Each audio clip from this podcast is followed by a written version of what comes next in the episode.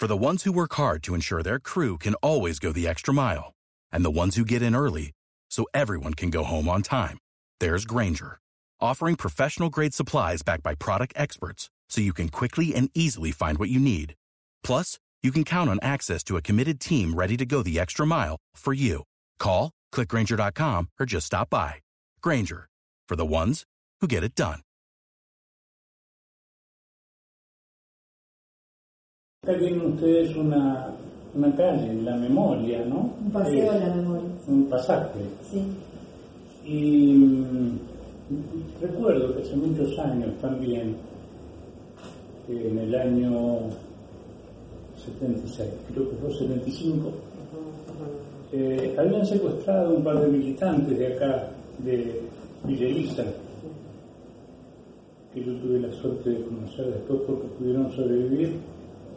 Eh, él se llama Daniel Pastorino y ella se llama Adelaida Barón, le dicen Pupi, creo. Sí. Eh, es una especie de azar, puedo, pudieron eh, no ser asesinados,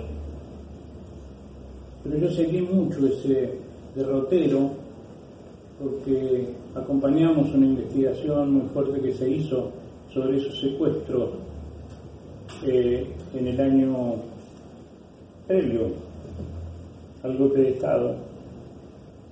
Eh, recuerdo los pormenores de, aquel episodio porque, bueno, yo estaba preso con el hermano de, de Daniel, con Tito Pastorino, y bueno, fue muy conocido ahí en, en la cárcel también el episodio que vivió Daniel. Me honra ser compañero también. Hay cuentas que no están saldadas, todavía, porque eh, los asesinos de aquel momento, porque eh, Adelaida y Daniel se salvaron, pero, pero mataron a, a Dinotto y a la chica Martini. Y fue un azar lo que los salvó, porque cuando uno de los asesinos, yo voy a decir que se llamaba Patricio Recalde Pueyrredón, que era una especie de jefe de esa banda de, malhechores de la CNU, o 3A, o 3A. Eh, cuando le tocaba el, turno, por llamar de alguna manera, a Daniel y a Adelaida, le preguntaron a Adelaida, ¿cómo es su nombre? Adelaida Barón. Adelaida Barón. ¿Qué de fulano de tal varón? Mi hermano de aprovecha. Ah, su hermano, hombre de valores su hermano.